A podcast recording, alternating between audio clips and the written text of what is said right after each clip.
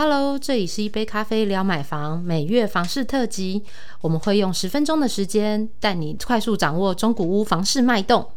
大家好，我是虾杰。大家好，我是安怡。Hello，又到了十一月的中古屋情报啦。嗯哦，那你知道十一月的数字真的是我感觉非常惊吓，因为它又创了新高。那个在你说在六都买卖移转动数，啊对，算下来是创了近八年的新高，对不对哇哦？我看六都成长了九趴。哇，屋主对们应该很开心吧？屋主们应该很开心。对，你知道原原本以为就是疫情的高，疫情趋缓后的高峰，对其实就已经在八九月、十月冲上了一波那没想到十一月又在创新高，很夸张而且你知道效应反应最大的就是我们已经讲到 N 遍的那个高雄。哦，它在呃十一月的买气比十月上涨了十六 percent，那你要不要来猜猜看，它年对年的成长率大概有多少？十六哦？可是奇怪耶，那前面疫情是都没影响，是不是？什么情况？那不知道年对年有没有两成啊？有点接近但接是更高，两成六。两成六？，对，所以真的是大家会要把台积电当神主牌来拜供着，共 供着拜拜，对对真的很夸张，这样是近八年新高嘛？所以你看，如果说近两年，因为近两年还有 COVID 1 9的影响，嗯如果近两年没有 COVID 1 9的影响，那现在是要飞到哪里去？就是呃就可以映照那个高高雄发大财，哎，对不对？但我们也希望不只是房市啦，各个面向都可以发大财好啦，大家都发大财好吗？不要只有高雄。好那不过这这个是已经落地到已经呃签约买屋了嘛？对，就是已经成交成交的部分。嗯嗯嗯那但是因为乐屋网其实一直都是房市的前哨站，嗯好，那因为成交之前有非常多的找屋啦、搜寻啦，对然后或是探索自己的喜好，其实都会在前端，在等一下是做功课的阶段，在网络上发生。对，好，那目前其实，在十一月的部分啊，呃，其实慢慢找屋这件事情要进入到冬天了。哦，对，嗯因为等于是大家呃今年想要买屋的人，其实嗯都嗯做功课差不多了。嗯嗯好，嗯所以在十一月的部分，整体来讲，就是乐屋的中古屋买气大概降了一成。哦，对嗯嗯嘿，那那其实呃，对以过往就是房市的，就是脉动曲线来讲，嗯其实对我们嗯这对我们来说算是正常的波动啦。就以往也差不多十一、十二月月就会开始往下走了，往下走了，因为、嗯。呃，今年想要买房子的人，他做功课做完了，对。所以就会慢慢进入到实体，真的要到比如斡旋啦，到签约的阶段了，嗯嗯嗯。对，等于这样才有能够赶在年年底买成交嘛，对对对？然后新农历年前才能够搬进去，对。对对，尤其是嗯。今年的农历年，就是明比较年啊早一点点。好像是一月底二月初嘛，对不对？对。所以他现在如果还没看到房子，他可能 他可能也很很难来得及在过年前搬，进去，除非是找到那种装潢好，就一卡啊皮箱搬进去的。对对对不过就因为我们呃之前他开始有讲到嘛，对呃，就是当你完成斡旋签约，嗯然后到实际交屋，大概还是会有大概一个月的时间。嗯嗯对，所以真的要抢在农历年前搬新家。好，那可能呃最近这一两周可能就是最后密集签约阶段了。嗯哦，那如果又又不打算整理房子，那房子整理要时间嘛。对，嗯对那可能大家最近看，我我也我也想观察，大家会不会都锁定装潢屋在找？哦，装潢屋应该也有些问题吧？详情请看我们前几集的，请听我们前几集的 podcast，应该有讲到这个部分。对对嗯对，好，那其实啊，如果就像呃十一月整个买气来看，它但是在呃六都里面还是会有一些小小的变化。嗯，那我们刚刚讲到说买气下降一层嘛，对，所以大概就是如果以访客或是呃实际要预约网络上预约刊物，大概下滑大概十二十三 percent 左右。嗯，对，然后又以就是这个下降的呃明显度，又以高雄跟桃园又是高雄，就是成也高雄，败败也也高雄。这样吗？对，那主要其实是因为之前台积电在男子设厂爆爆一波房市热潮，嗯嗯那不过因为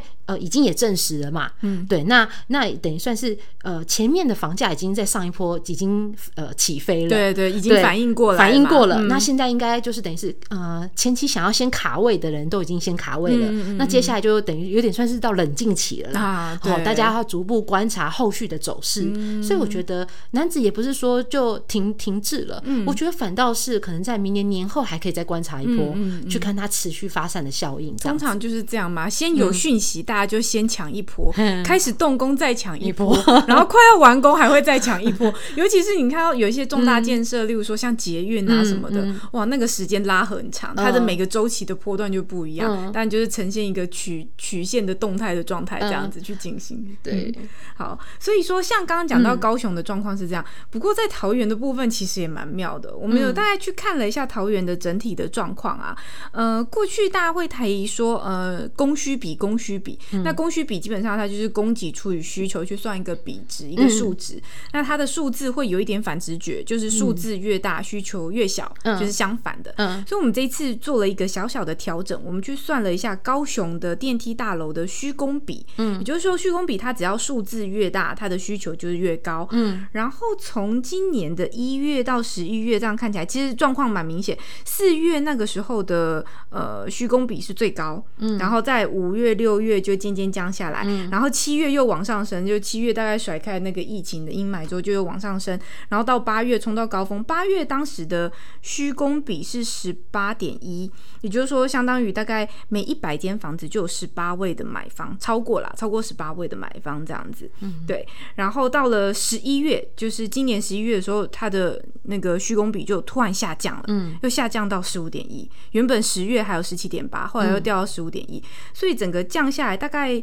月减百分之十五。就比对我们刚刚讲到那个十二十三 percent 的降幅，它其实是降的更多的，就是拉低了整体的平均嘛，对不对？嗯，就等于是其他呃台北啊、双北还在看屋，但是高雄人已经要开始要准备过年了。对，然后桃园人也是，就是都收手了这样子。那桃园呢？它有什么样的变化？因为像呃高雄，我们可能知道，可能是哎前一波的台积电效应开始冷却嘛。那那桃园嘞？其实桃园看起来是整体都掉哎，平镇嘛、桃园区啊，然后中立区，其实就这三个买气比较热的热区，大概等整体大致上都掉。嗯，那我们这样看起来就是说，呃，应该是说近期它其实有一些市场上比较利空的讯息，例如说我们在讲要升息。一直有市场传出消息说要升息嘛，然后再就是各地方政府他们不是一直在检讨说囤房税的那个问题嘛，要去定定这种差别税率。台北市嘛，然后现在台南也要跟进嘛，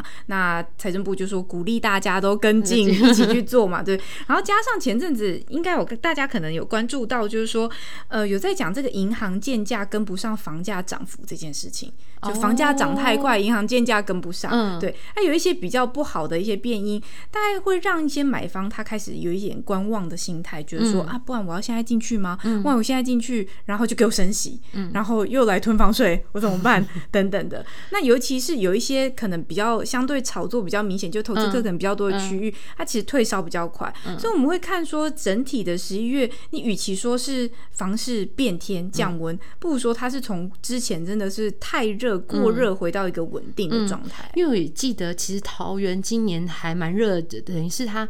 接连有一些，比如说大型的卖场、嗯水族馆，嗯好等等的，它其实在对对对，在年初的时候，其实呃，等于是呃，不断的在在扩展嘛。对对。那所以那时候，其实，在桃园也有一波的起飞。对对。那等于是也算是恢慢慢恢复到冷静了。我觉得这一波到年底，但应该是在冷静期了。对，其实大家当时就像你刚刚讲青浦那边呐，或者是中路从化区啊、小块溪等等，它蛮多大的从化区的新建案，其实有带动中。古屋这边，那近期就是大家就是稍微降下降下来，对对对，回到理性的部分。不过，就像刚刚霞姐讲的，就是其实呃，它并不是说就。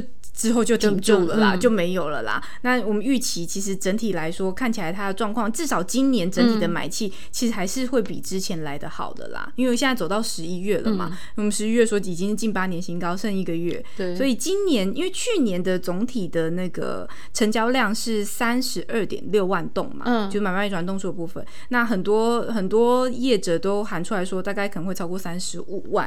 对对对对，所以至少我们可以确定，一定是比三十二点六万栋来更多啦。所以大家也不用太担心，不用放心，房子接下来要开始跌了吗？也不至于也不至于，也不至于。对对对，我我总记得呃，我们之前呃。